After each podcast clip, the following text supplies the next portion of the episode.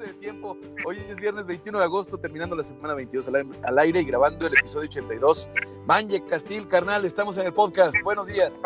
Buenos días, buen viernes. Este, ideal, ideal para que tenga mucho trabajo, mucho trabajo y no ande en Twitter que si ayer fue una pesadilla, yo creo que hoy va a estar igual.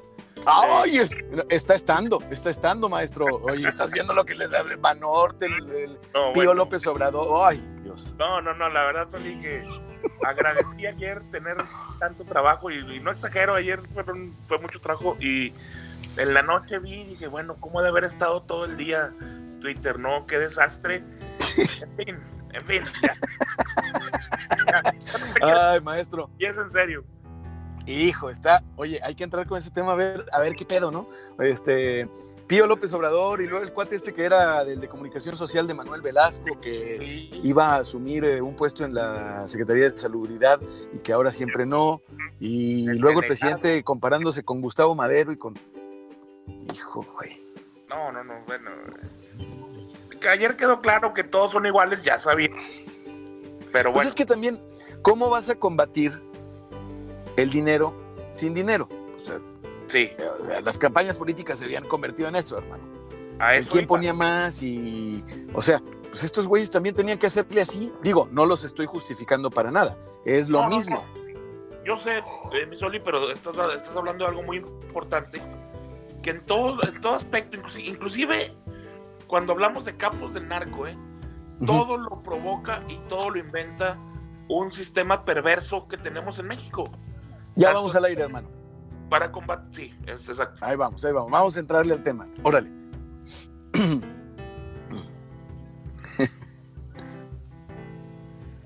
Muy buenos días nuevamente, porque ya empezamos a grabar. Este viernes 22 Viernes 22, viernes 21 de agosto, semana 22, terminando la semana 22 y ya por comenzar la semana 23 el próximo lunes al aire y grabando el episodio 82 de Ajuste de Tiempo con Manje Castil hasta el 2038, carnal. No, hombre, hasta que el cuerpo aguante, güey, porque, ah, hijo, ¿cómo, está, ¿cómo amanecen los días, carnal? Qué bárbaros, qué bárbaros. Este, sobrevivimos ayer jueves. Hoy Hay ojeras. Ojalá sea un poquito mejor. Mm, Pero bueno, mm. Ojalá. Oye Oye, carnal, ahorita, así como dicen los gringos, as we speak, o sea, en este momento que estamos eh, eh, hablando, pues está la mañanera, ya terminó, pero pues ya se empezaron los trending topics en Twitter porque el presidente al parecer dijo que él tenía una cuenta, una cuenta en Banorte en donde pues depositaba gente, así varios mexicanos, pero pues esos varios mexicanos pueden ser recursos de cualquier tipo. Mira, mira, o sea, eh, campaña a la inglesa y a la gringa, ¿no? bueno, es que, digo, para los que estén escuchando que sean adeptos al presidente López Obrador y al, movimiento de regeneración nacional, a Morena, a la cuarta transformación, puede que les caiga mal lo que les voy a decir, pero si se mueve como pato, sí. hace como pato, ¿qué es? Pues es pato. Un patote. bueno, entonces la mañanera va a ser. Bienvenidos, buenos días. sí, haz de cuenta. Ah, ay, caray. Pero bueno, carnal. todo, todo este, pues provocado por un sistema perverso que no cambiamos en nuestro país. Eh, nuestro sistema electoral eh, es de los más ilógicos del mundo, donde supuestamente se protege que no haya dineros extraños, que no haya dineros mal habidos en las campañas, y ese sistema lo único que provoca es que, aparte de dineros mal habidos, haya dinero eh, desviado, de recursos del gobierno desviados a, campañas, y no les basta con lo que los financia el INE, siempre están viendo cómo sacar dinero tanto del que está en el poder como dinero externo. Entonces, no sirvió de nada ese sistema urge volver al anterior, donde, pues bueno, se te puede colar a veces algún empresario ahí que, ande medio chueco, pero es mucho más práctico eh, abrir las campañas a, dineros como lo consigas, ya sea con empresarios, este, con fundaciones, andar así secreto, porque lo único que provoca, y lo comentábamos hoy, es que todos anden en eso. Ok, ya cacharon a lo de Odebrecht, ok ya cacharon al hermano de AMLO. ¿Qué quiere decir? Que todos hacen lo mismo porque el sistema es perverso, ¿no? ¿Sabes qué es lo que más escuchamos quienes nos dedicamos a la publicidad, a la propaganda, a la estrategia, al marketing? Porque hay que aclararlo en estos tiempos, que nos dedicamos al marketing en general y al Sí. marketing publicitario, digital, al marketing político, a la estrategia política, a la asesoría, a todas estas cuestiones. ¿Sabes qué Sí. es lo que más se escuchaba y se sigue escuchando, eh?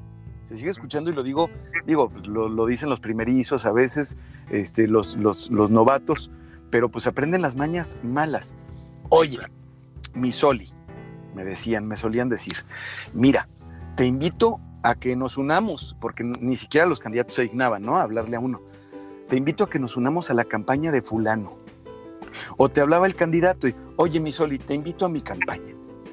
Ayúdame a manejar las redes y mira, ahorita no hay recursos, pero ganando te vas a rayar, papá. Oye. ¿qué es eso? ¿Qué es eso? ¿Quién trabaja por eso? Claro. ¿Qué, qué, qué creen que somos?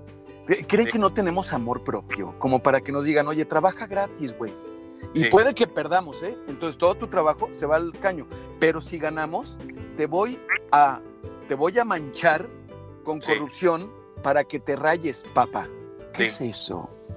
Incluso hasta un cargo público a veces te ofrecen. ¿no? Ah, bueno, bueno, bueno, bueno, bueno, bueno, bueno. Ya no hablemos de todo lo que sucede, la amplia gama de abusos que suceden, carnal. Pero, ¿por qué no pensar? eh, Por otro lado, las candidaturas independientes pues están muertas, hombre. No tiene posibilidades un candidato o una candidata independiente. Por ejemplo, para ser, eh, para aspirar a ser diputado o diputado en Coahuila en estas elecciones. ¿Tú ves a alguien? No, no, no. Y aparte, es un sistema que nació muerto porque eh, el efecto bronco les dio miedo a todos, ¿no?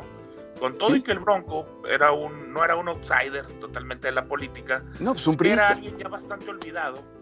Y, y lo que hace Nuevo León y lo que logra, sobre todo en las últimas dos semanas de, de- de campaña, Soli, tú lo, tú lo has estudiado, Sí, todo ese boom vía redes sociales que provocó el Bronco, que lo hizo ganar, no ganar, apalear a todos los candidatos, o sea, ganó fácil, Machicha les puso. los puso, puso a, a la gente en el poder con un miedo a los independientes que hicieron reformas para que nacieran muertas las candidaturas. ¿Qué, Así es. qué tuvimos de resultado?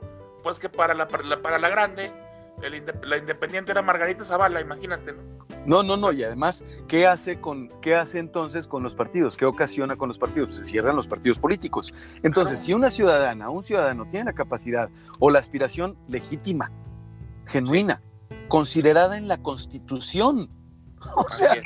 es para todas y para todos los que podamos votar y ser votados.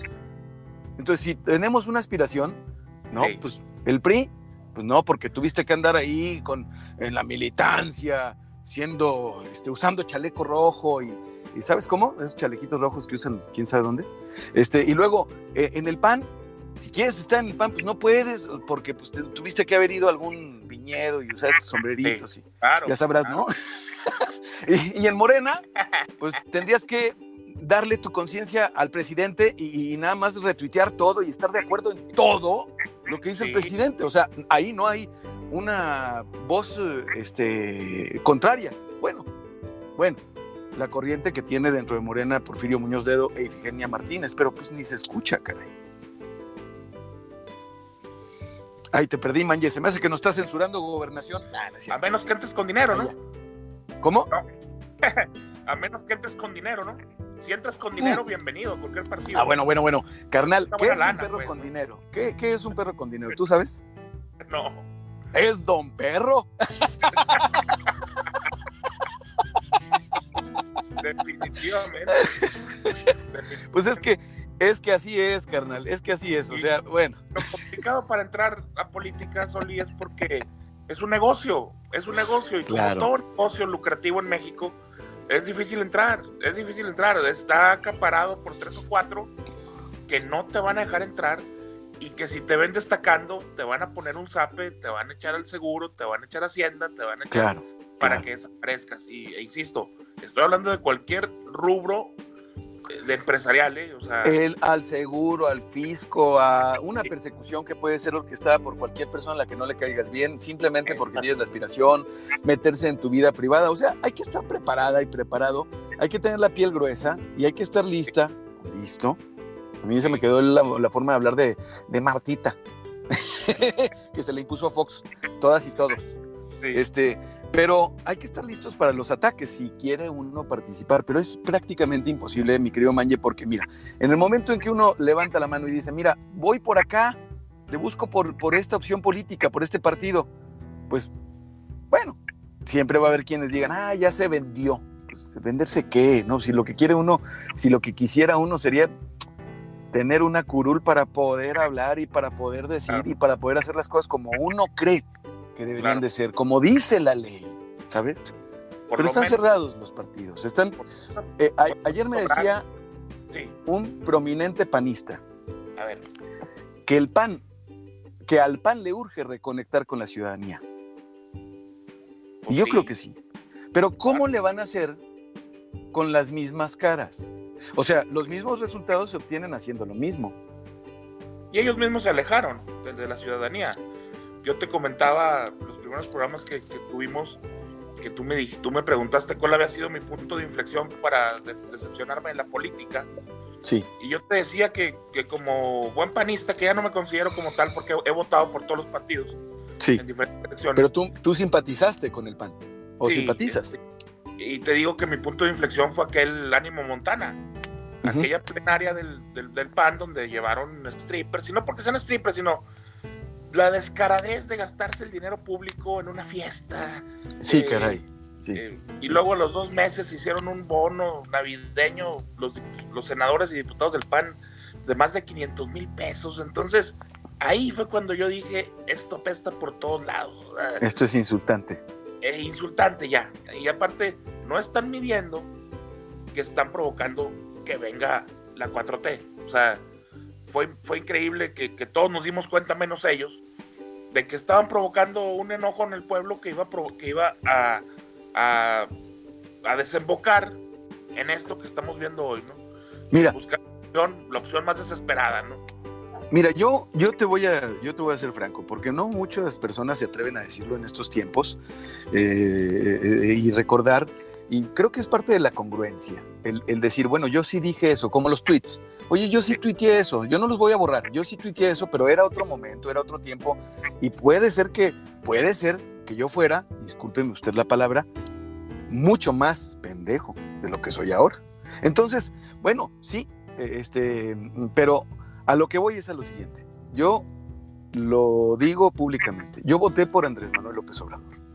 Sí. Y voté por Andrés Manuel López Obrador por varias razones. Pero así como dice el buen Arturo Hernández, el supercívico, el comandante supercívico, yo voté Ah. por él, pero eso no significa que le haya regalado mi conciencia. Claro. En absoluto. Yo creo que hay cosas que están muy graves, que están muy mal, y errores que están cometiendo garrafales, que me tienen muy preocupado, pero también, también creo que hay cosas que se están haciendo, que se están sembrando bien, que se están haciendo bien y que son necesarias, porque Claro. son cosas no medibles. Eh, eh, para muchos el escándalo Lozoya podrá ser un escándalo y un, pues, una cuestión mediática y política. Sí, claro, tiene raja. Pero también, oye, mi manje, se marranearon, mano. es lo que te digo. Y, y- y- y si recordamos, coincide con los tiempos que todo desemboca en ese ánimo Montana. O sea, toda esa bola de, de, de Rufianes. rufianes que se servían con las bolsas de dinero y se las llevaban a su casa. Y después todo desemboca en negocios y en. y- ¿Por qué no decirlo? Negocios ilícitos. Porque también Es que, el, ah. el dinero cochino, Soli, es muy difícil enderezarlo. O sea, pero ¿qué podemos hacer, manje? Porque ah, so- son muy pocas personas. Mira, somos un país de 135 millones de habitantes. Sí, Aquí en la comarca lagunera, en la zona metropolitana, seremos un millón doscientos. Y tenemos varias fuerzas, hablando de la comarca lagunera de Coahuila, eh, expresamente en Torreón, Coahuila, tenemos a sie- 700, 800 mil habitantes. Y tenemos mm, realmente tres fuerzas políticas, el PRI, el PAN y Morena. en el orden que queramos. El gobernador es priista, el alcalde de Torreón es panista, y ahí eh, viene una elección que es un laboratorio para Sí. el 2021. Pero pues es entre ellos. Entre Sí, ellos se reparten. Eh, definitivo, Soli. Eh, O sea, ¿qué hay que hacer? Empezarnos a mover más como ciudadanos. Eh, yo, yo leía tres ejemplos muy buenos, dos en Europa y uno en, en Sudamérica. Eh, es Noruega y Dinamarca. Allá, ¿qué pasa? Que hay organizaciones ciudadanas Sí.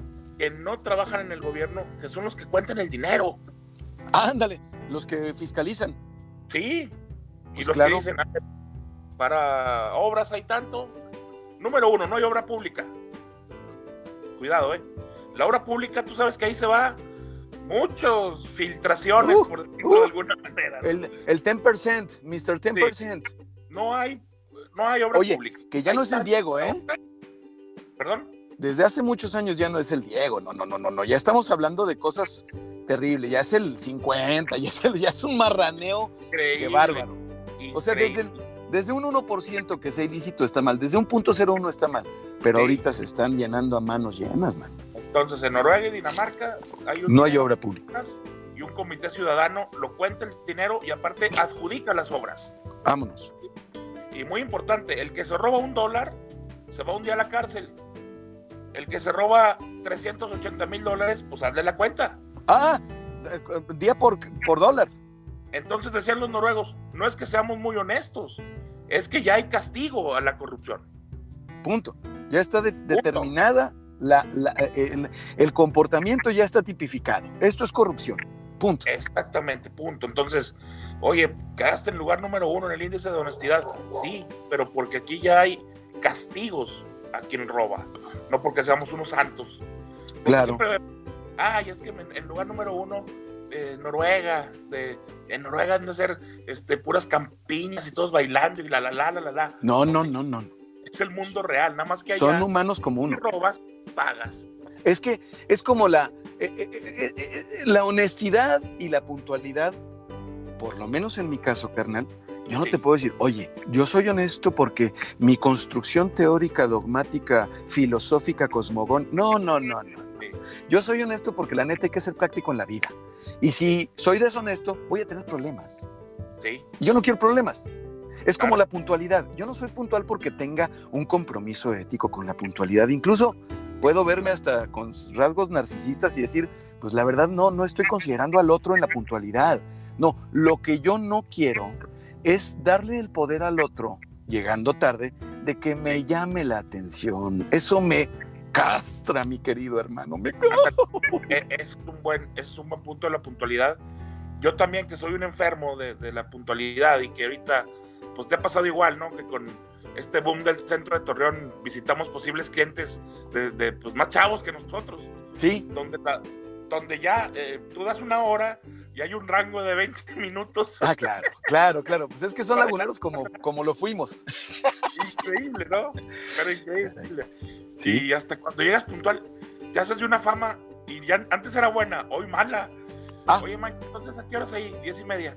Ay, pero tú vas a llegar a las meras diez y media, güey. Qué, qué flojera, cabrón. No, pues me- mejor cámbiamela a las 11.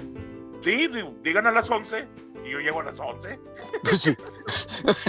Tan sencillo. Oye, carnal, vámonos al podcast y en el podcast vamos a dar el- los datos de un día como hoy y las efemérides de México para que si tú lo estás, nos estás escuchando en línea, no te pierdas la parte sin censura que viene a continuación junto con la rola que es, ¿cuál es, carnal? Ve- 29 Pounds de... 29 Palms de Robert Plant, que el miércoles cumplió 72 años, el vocalista de Led Zeppelin, uno de los rockeros más prominentes y de los genios de nuestros tiempos.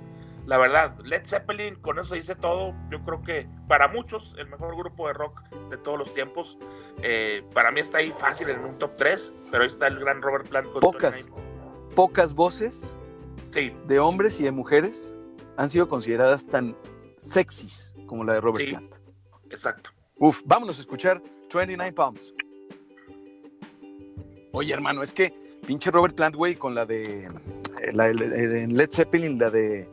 Ay, ¿cómo se llama, güey? Eh, esta. Tum, tum, tan, tan. Pues es una. Que viene en el de Mothership. Es una rola calmadita que viene en Mothership. Sí, Baby, I'm gonna leave you. No, otra. Sin Sam, sin Sam, sin Sam, ¿qué? Ay, güey. Since I Don't Love You, creo que se llama. De esa, Simón. Sí, ¿verdad? Since I Sí. Don't Love You. Sí. Creo que así se llama esa rola. Mira, aquí tengo, aquí tengo el Mothership de Zeppelin. A ver si es. Esa pinche rola. Se oye, se escucha el pedal, el, el- el- el pedal mecánico del Sí. bomb, de la batería, al principio. Claro. Escuchas el rechinido de- del pedal, man. Del tal. No, es que yo Bonham era un genio. Uf, Yo qué cosa, tan, era otro genio. qué cosa tan. Since I've been loving you, since I've been loving you, de, de, de Zeppelin. Y como la canta este cabrón de Robert Plant. No, hermano, qué pedo, güey.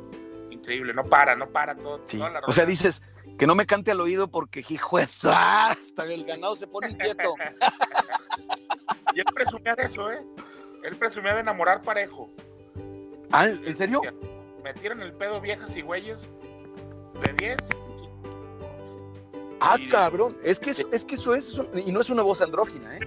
No, él, él es un él es, él es un personaje muy sexy y, y siempre se, se manejó así. Yo tuve la, la- la chance de verlo en vivo en, en Ciudad de México solo.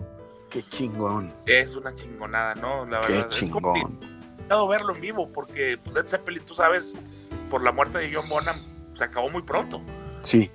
Entonces, este, las presentaciones en vivo de Led Zeppelin son verdaderamente contadas. Un primo pudo ver- verlos una vez Ajá. y yo vi a Plant, pero solo, en el Auditorio Nacional. Eh, show increíble porque cerró con cinco de Zeppelin cantándolas. Sí. No, bueno, la verdad que Otro Ay. nivel. hay que chingarse con Led Zeppelin, la verdad. Ay, a huevo, a huevo, hermano. Claro, güey. Oye, carnal, déjame te, déjame te digo los, los datos del día de hoy. Un día como hoy le metieron un pioletazo. ¿Sabes lo que es un piolet? Sí, hombre, ha de haber sido a Trotsky, ¿no? A huevo, a huevo, a huevo. Para quien no sepa lo que es un piolet, tengo entendido, mi querido Manje, que es, es una herramienta para escalar, ¿verdad? Ah, exactamente, escalar en, en hielo. En hielo. O sea, Sí. eso es una herramienta para escalar en hielo. Ah, entonces lo usaban en Siberia Sí, o una cosa en- así, ¿verdad? en piedra, pues te, te rebotaría el, el violet porque es, es- es- es picudo. Ah, ok, ok. Y ese piquito es como un martillo con pico y Exactamente. se lo puso en el cerebrote al Trotsky. Sí, totalmente eh, mandado matar por Stalin, ¿no? Entonces, la- los que hemos leído de Stalin, sabemos que su largo brazo, pues hasta México. Hasta México con Rafael León Toral, ¿no? Era, fue el asesino. Sí, sí, sí. sí. Hijo. En esa época, Soli, y en archivos súper secretos de nuestro país, donde sinceramente el socialismo y, y el ala roja del mundo vivieron en México. Sí, señor. En Ciudad de México. Y es que además eh, encontraron en, la, en, en la, en, en- los intelectuales de la época, en los artistas de la época, encontraron mucho cobijo. Claro, claro. Diego y Frida, la casa, la casa que, que tienen en Coyoacán, en la parte, en, la, en, una parte baja de la casa, abajo del, del- del taller, de los talleres de los dos, tanto de, de Diego como de Frida, hay una parte baja en donde tú ves en el, en el cielo de esa parte, ves la hoz y el martillo comunistas, güey. Es una Claro. cosa impactante, está bien chingón. Claro. Y aparte en México vivieron el Che Guevara, vivió Fidel Sí, Castro. Sí, sí. eh, y aunque ustedes no lo crean, de sus mejores amigos era Miguel Alemán.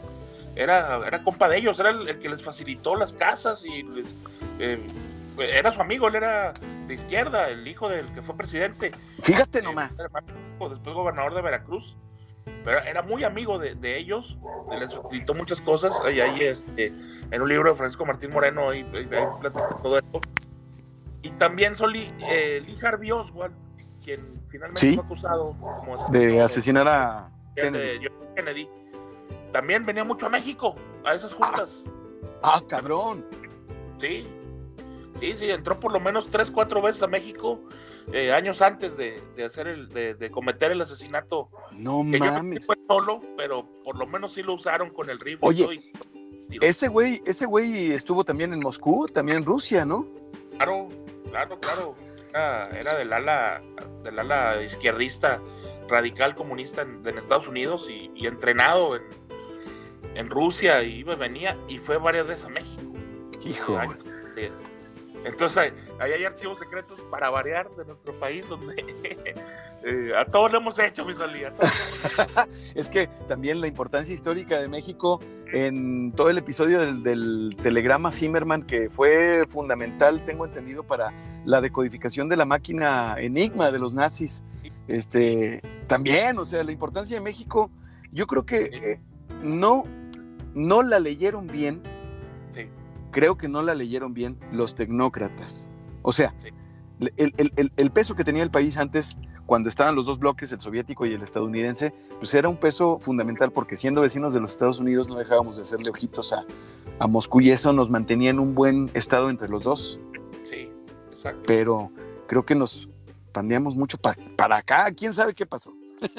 Y es que, pues como somos, ¿no? De que sabemos que somos cabrones, pero preferimos ser medio sorderos y quedar bien con uno, con el otro. Y sí te ayudo, pero espérate. Y, y Estados Unidos, pues realmente ganó, ganó la guerra y, como tú dices, los, los tenemos ahí arribita, ¿no? Sí, caray. Siempre será eh, algo para bien o para mal, los tenemos ahí. Y, y sí, estoy de acuerdo contigo, no, no, no leyeron bien la situación del mundo porque pudimos habernos movido mucho más hábil entre esas dos vertientes. ¿no? Sin duda, sin duda, porque fíjate, tú mencionabas a Miguel Alemán y bueno, un facilitador también de muchas cosas fundamentales fue don Fernando Gutiérrez Barrios. Claro, No encuentra uno nada en Google sobre don Fernando, ¿eh? ¿Sí sabes? nada Nada. para el personaje que fue. Para el nada, poder. nada, nada, nada, nada. No todo. encuentras nada. No, no, no, es, es- Yo creo que es de los personajes más fascinantes, entiéndanme el término, de la historia de México, ¿eh? Don Fernando, ¿eh? De- de- estuvo en todo, Soli, en todo. Si yo fuera Daniel Jiménez Cacho, me hubiera puesto nervioso por haberlo interpretado. Así, así, ¿eh? Sí, claro, claro. no claro. encuentras absolutamente nada. Murió en una intervención quirúrgica, Sí, en condiciones ¿no? extrañas. O sea, o entonces nos- Los últimos días te dicen que lo vean entrar en Bucareli, o sea, ah, claro, un hombre de poder. Le sabía, le sabía el negocio y movía los hilos eh, hasta el último día de su vida, ¿no? As- Así lo creo yo también. Y, y no, y no encuentra uno nada. Efemérides de México. En 1842 muere Leona Vicario, heroína de la independencia, quien apoyó la lucha por la independencia aportando dinero para la causa. ¡Mira! A través de Banorte o cómo. En 1944 se promulga la ley de emergencia para la campaña nacional contra el analfabetismo.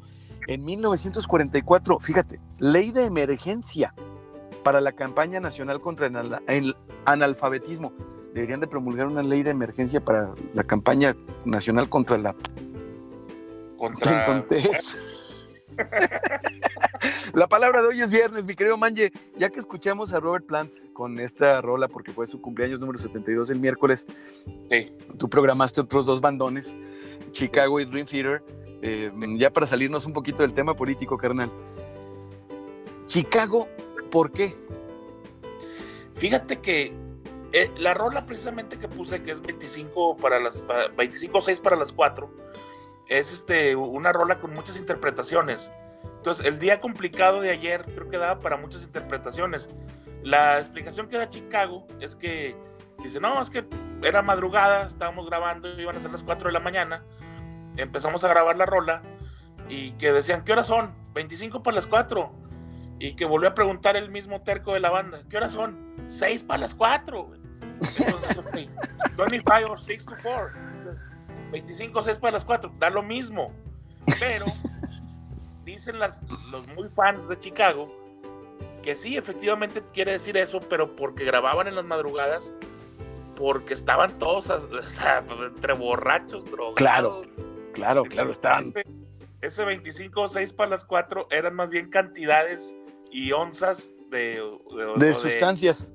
de sustancias o de alcohol mezcladas con agua mineral o mezcladas con hielo o cuántas pastillas te echaste. O sea, ya rucos, ya rucos los de Chicago dicen, no, no, era la hora. Pero al principio, la neta es que de chavos está, hijo.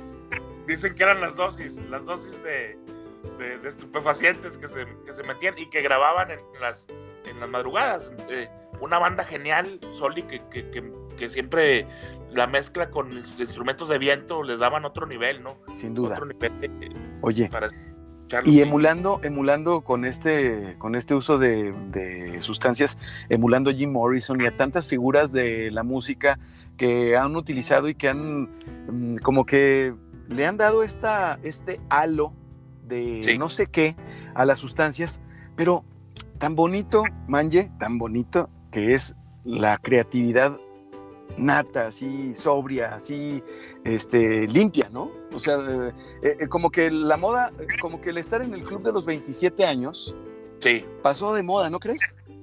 John Lennon, Sol- Soli, y recomiendo a la raza, vean la película de Imagine. Eh, él cuenta que después de, de ese huracán que fueron los Beatles al principio, Sí. dijo, yo ya no podía componer drogado. Dijo, yo les aseguro que las mejores composiciones de mi vida las hice sobrio. Ya Así después, es. Así es. cuando así me es. bajé, me bajé del, del huracán y Del avión. Sí, dice, las composiciones de que más estoy orgulloso y que se me hacen las más bellas que hice, las hice completamente sobrio. Entonces, eh, dicen que Imagine fue una película para mejorarle la imagen a John, eh, y yo no creo que John Lennon la necesitara para mejorar su imagen.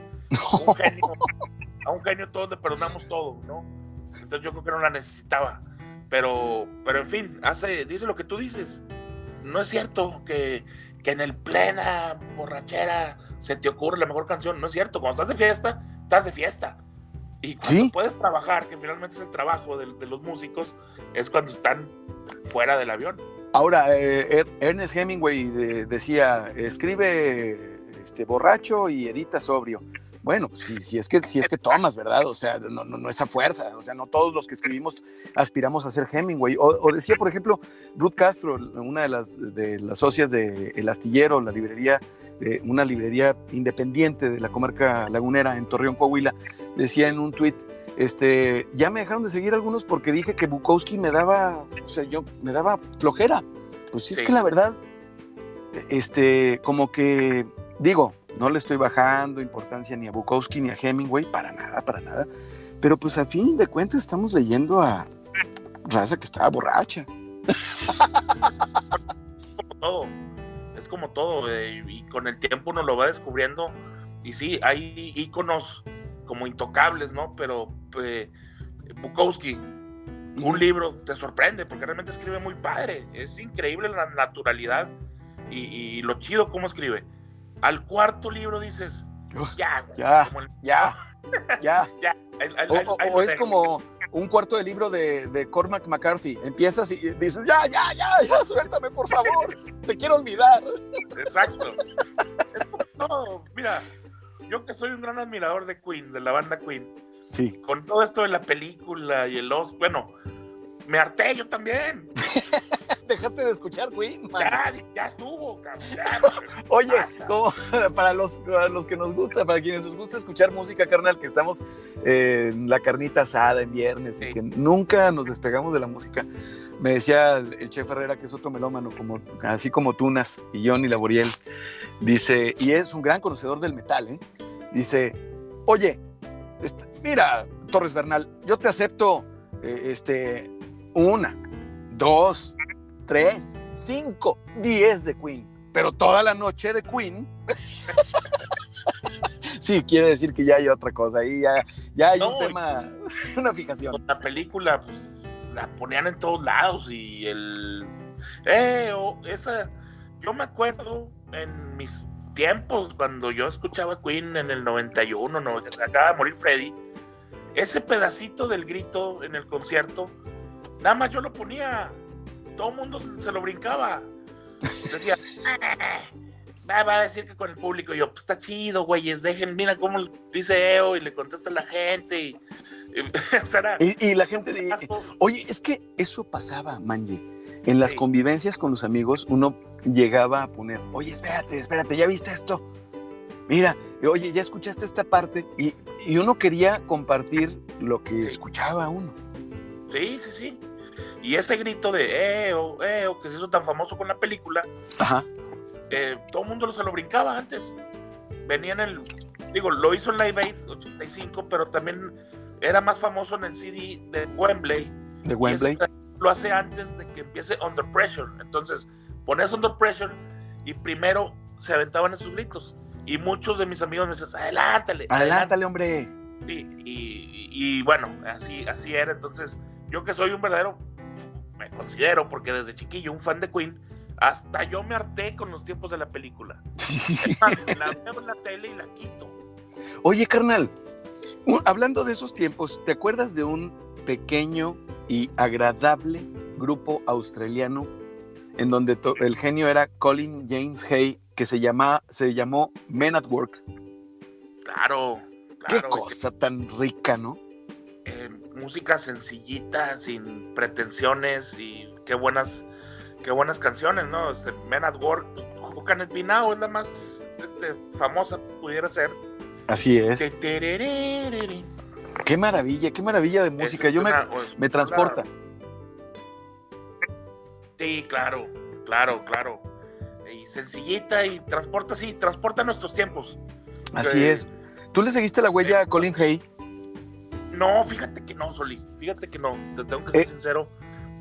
Él siguió de solista. Él siguió de solista, carnal, y actualmente sigue interpretando, grabó algunos discos como solista, así como Colin Hay. Y tiene una rola que es, yo creo, así, de, las canciones más tristes que se hayan grabado en la historia, que yo haya escuchado. Una de ellas, una de esas tres, la tiene Colin Hay. Colin Hay. Eh, e, está devastadora, está devastadora.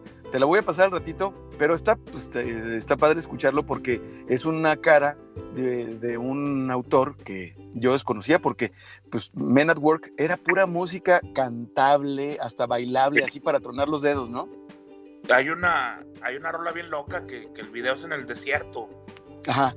Eh, híjole, ahorita se me va el nombre, pero después de Who Can It Be Now fue la otra que, pegó más. En el desierto están todos. Down Under. A esa. Down Under. sí, la que se comen el, el Vegemite sandwich. el mendigo de Seth MacFarlane se burla en un capítulo de. del Vegemite. Y de esa rola, ¿no? La canta Peter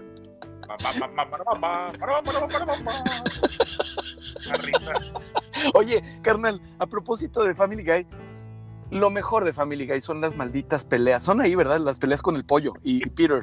Sí, sí, sí. Y sí. Con el, con el bracillo doblado, ¿no? Pero es que pasan en, el, en los momentos menos esperados del, del, del de algunos capítulos, de repente la pelea con el pollo. Y cada vez son peores.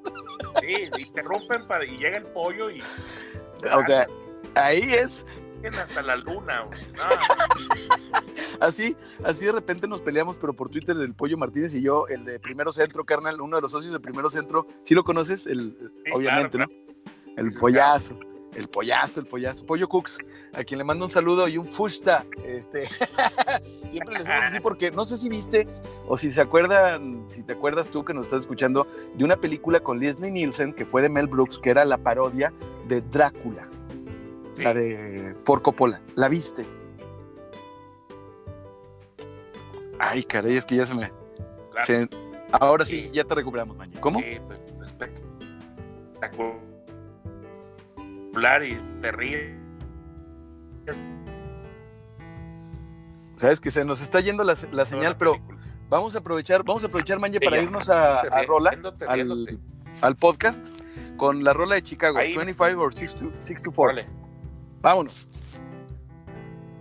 Ya estamos en el podcast. Es que te, estás yendo, te, te, dejo escuchar, carnal. No te. No te escucho bien, no te escucho bien. A ver. Ahí. Sí. Ahí, ahí te escucho, ahí te escucho. No, cero, cero, cero bolija. No te escucho nada, mi manje. A ver. Eh, puede, ser, puede ser mi señal, pero no creo, ¿eh? No creo. Vamos a, vamos a ver. Oye, mientras yo estoy platicando, yo estaba platicando, carnal, de la película esa de Mientras resuelves, ojalá que me estés escuchando, mi querido Manje, de la película de Drácula. Y, es una broma que tenemos el pollo y yo. Eh, ahí, me, ahí me avisas, dame, dame que un Manje. Ahí te oigo, perfecto. Ah, perfecto, excelente. Oye, carnal, te estaba platicando de la película de Drácula de Mel Brooks. Hilarante. Ey, buenísima, güey. ¿Te, te acuerdas de la escena donde se presenta Van Helsing, que es Mel Brooks? No. Está Drácula, que es Leslie Nielsen, este actor canadiense, comediante del ¿Dónde está el detective? Sí. Eh, él es Drácula y está en una, en una en la casa y, y llega Van Helsing. Entonces, en alguna parte, como que los dos antagonizan, ¿no? Así se reconocen mutuamente. Ah, este es mi antagonista, ¿no? Y este le, le dice alguien, ah, ya perdimos a Manje. Perdimos a Manje, este, mi Carlos. Bueno, le dice, ahorita se, ahorita se reconecta, déjame lo, vuelvo a invitar. Le dice a Drácula algo en un idioma que no existe y le contesta el, le contesta el otro, ah, usted habla moldavo antiguo.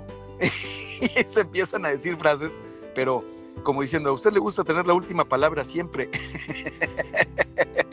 aquí estás, aquí estás, Manje. Ya te recuperamos, carnal. Oye, entonces te decía que eh, se ponen a hablar los dos, Van Helsing y Drácula. De repente le dice uno una frase en un idioma y le dice, ah, usted habla en moldavo antiguo. Sí, claro, y se empiezan a hablar como en moldavo. Que...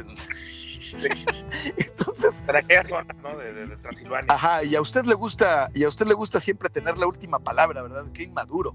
Entonces, como que ya se despiden y pasa por una puerta, ya casi despidiéndose, pero por la espalda le dice así de, de hilo, hasta una, una palabra así, y el otro así se caga el Van Helsing y, y, y- y le abre la puerta y le dice, Isaac. Luego Drácula pasa por una ventana y le, ¡Fusta! y así se la pasan, güey. Entonces el pollo y yo tenemos esa madre, esa costumbrita de tener la última palabra, pero en moldavo antiguo. y me bueno. recuerda a la pelea del, del Peter Griffin con el pollo, güey, porque, o sea, interrumpes todo si hay un duelo con el pollo. Sí, no, no, no. Leslie Nielsen. Bárbaro, ¿no? ¿Dónde está el policía? ¿Y ¿Dónde está el piloto? Ah, puta, un placer ver esas películas, hermano. ¿Te las has aventado? Últimamente. Se nos fue hace como cinco años. Sí, hombre, pero pues bien vivida la vida de este, de este Claro, cuate, chingón. Yo creo que irte desde aquí, habiendo hecho reír a tanta gente, te tienes que ir tranquilo. ¿no? Claro, claro, claro. Y no le tocó el tiempo ese de donde, o sea, yo espero que este cuate haya, Leslie Nielsen, eh, haya tenido una vida chida, ¿sabes? O sea, eh, no le tocó este tiempo en donde, pues, se están descubriendo tantas cosas tan feas, güey. Que qué bueno, también, que se castigue naturalmente. Pero Sí. ojalá que haya vivido una vida sin lastimar a nadie, sobre todo a, a- a terceros. Y otro ejemplo, Soli, de que lo mejor de la vida puede llegar este, después de los 45, ¿no? O sea, eh, él hizo sus personajes, todas esas películas, ya después de sus 45, 50. sí. En donde se acomodó. Sí, él era un cómico de programas este, de sitcoms canadienses y alguien lo descubrió en Hollywood y vámonos. Y fue, un, fue un trancazo y los últimos 10, 15 años laborables de su vida se dedicó a este, tipo de películas que fueron un éxito, eh, pero inusitado. Oye, sí, Sí, salen sí. películas donde está el policía, Qué bárbaro. Con ansias este, la siguiente entrega de cada... Oye, carnal, Sí, la, la mejor escena, creo, la mejor escena es que es la uno, la uno de, de- de Naked Gun, donde está el policía, con Lisa Sí. Marie Presley. sí, no, hombre. que- que- Entonces, en una escena ella sube una escalera y él como que se asoma y le dice, nice beaver. y ella baja un beaver disecado, güey. Le dice, gracias. Sí, sí, no, buenísimo. No, Es que- era cada, cada Oh. comentario podía ser en, el- en la 1, en la 1 donde está el policía, eh, la reina de Inglaterra lanza la primera bola. En el juego Ah, no mames, sí, En lugar de lanzar así, lanza una curva a 100 millas por hora.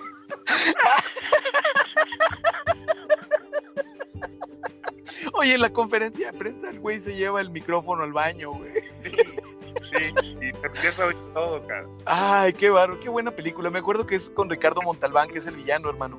Exactamente. Y sabes, me contó una cosa Rafael Perrín, el maestro Rafael Perrín de teatro, el genio detrás de la Dama de Negro. eh, el- su papá eh, fue el actor Tomás Perrín. Y eh, eh, él, él lo que amaba era escribir, no actuar. Sí. Y le, le- le pidieron a él, le ofrecieron, le dieron el ofrecimiento, lo cuenta To- Tomás, eh, este, Rafael Perrín, a su papá, le ofrecieron eh, una oportunidad en Hollywood. Y él, él, él- él- él la negó, él dijo que no, que se, se quería quedar acá en México. Ya le Y estaba un bien. compa de él, un Sí. joven, dije, dice, pero te voy a recomendar a alguien que te puede, ¿sabes? Yo creo que te- te puede ayudar y sí le gusta actuar, a mí no. Se llama Ricardo Montalbán.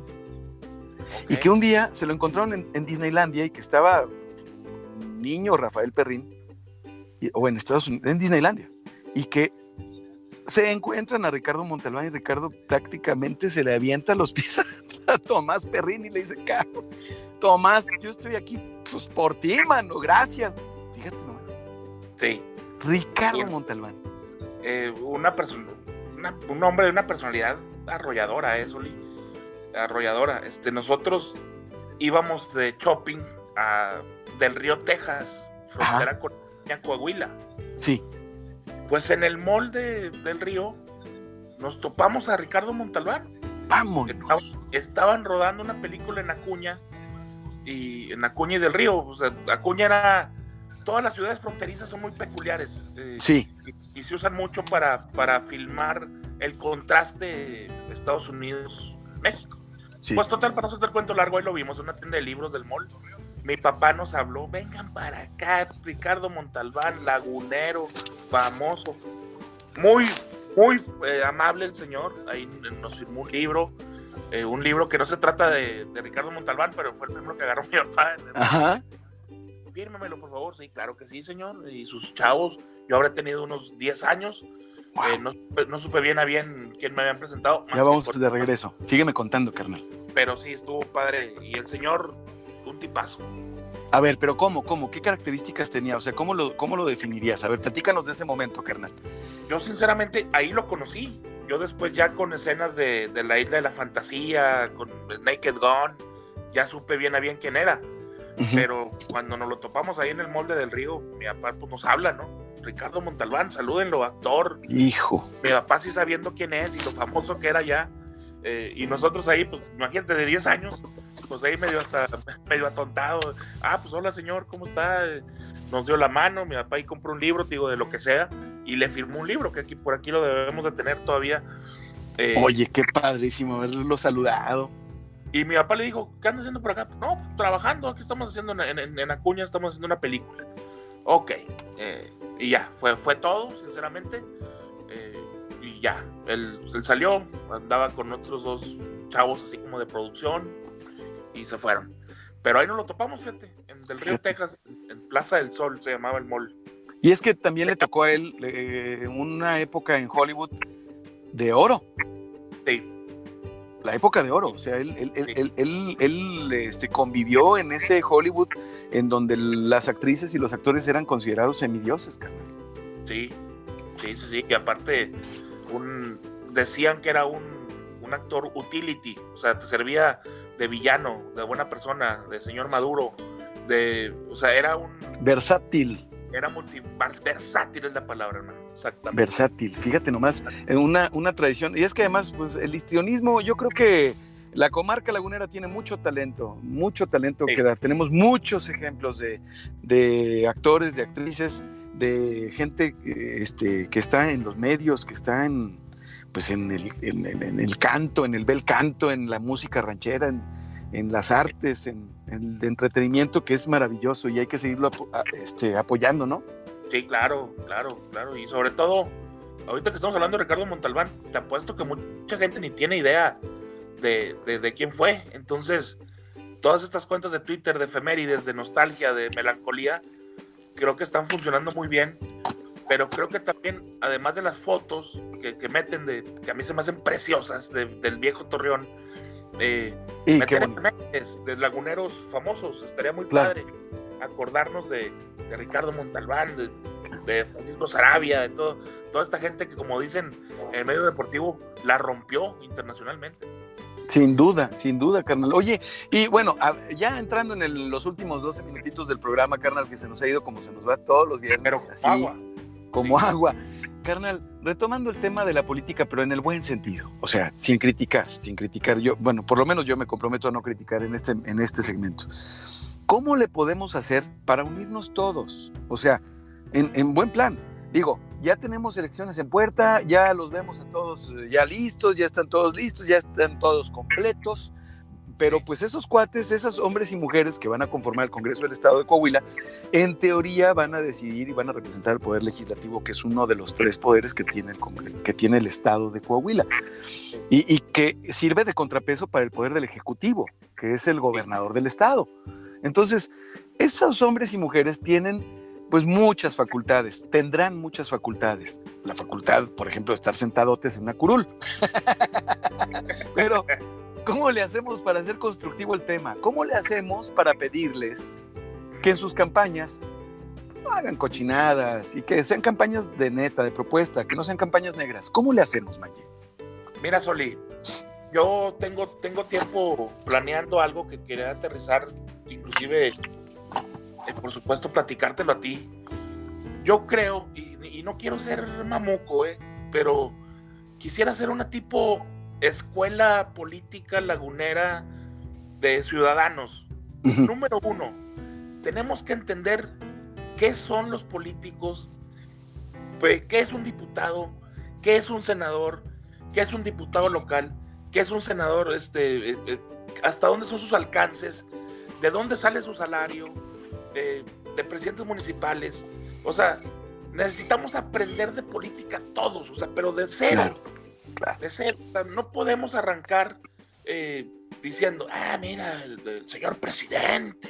Eh, y bueno, este, y este que es senador, aguas. No, no, a ver, a ver, a ver, a ver. Vamos a enseñarle a la gente, y no es porque uno sea sabio ni nada, sino porque a lo mejor este, nos, somos, tenemos unos años más preocupados por esto y, lo, primer, lo primero revelador, Soli, es que te das cuenta que ellos son empleados de nosotros. Así es. Que nosotros les pagamos para que nos representen. Como las, como, las campañas gringas, como lo que dicen los demócratas de Trump. Dicen, eh, lo vas a dejar en el cargo, o sea, lo vas a dejar en la oficina a cargo, lo vas a dejar tú, porque le están hablando al público que es el que tiene el poder, el votante es el que tiene el poder para sacarlo de la oficina, sacarlo del cargo o dejarlo en el cargo. Entonces, primer reto, ser muchos que sepamos los alcances y es el puesto que ostenta toda esta gente. Y número dos, ¿quién se anima de todos ellos a transparentar lo que hacen? Así es. Que platiquen semanalmente qué hicieron, cuánto gastaron y qué se está haciendo. O sea, transparentar, abrirlo, abrirlo a una organización que a lo mejor poco a poco la vamos haciendo, ciudadana. 100% en donde en donde se en donde se respeten los puntos de vista de todas y de todos y en donde no los derechos logrados, los derechos alcanzados no estén sujetos a debate. Mira, hace días veía yo algo un post en Twitter que me preocupó. Eh, yo no escuché el programa, pero era de una persona que yo admiro y respeto en los medios de comunicación locales y que decía eh, algo así como que el movimiento antivacunas o el movimiento antivaxers es una realidad y como tal hay que darle eh, micrófono. Ay, ay, güey. Ay, güey. Yo no. ¿eh? Yo no. A mí, mira, a mí cuando, a mí cuando me, eh, en, imagen, cuando tuvimos altavoz, mi querido Manje, que tú recuerdas, me buscó una persona que yo aprecio, con la que trabajé, que trabajó en sistemas en, en, un, en una administración, en la que yo estuve también. Y, esta persona es muy querido por, por amigos mutuos.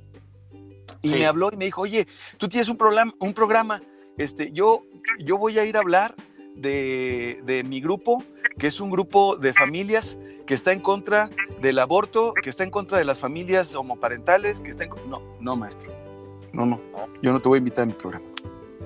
No, no, no, pues no, no te voy a invitar a mi programa porque vas a hablar, vas a poner a debate, a discusión, derechos conquistados. Y eso no se entiende. Y eso ya está, sí. Eso ya está. O sea, todas y todos tenemos el derecho de, amar y de casarnos con quien se nos pegue la gana. Sí, exactamente. Entonces, por favor, y, y luego un hombre, un, un hombre blanco, un, un white chican hablando del aborto, pues no. Entonces, mi manje, oye, vámonos a escuchar. ¿Qué vamos a escuchar, carnal?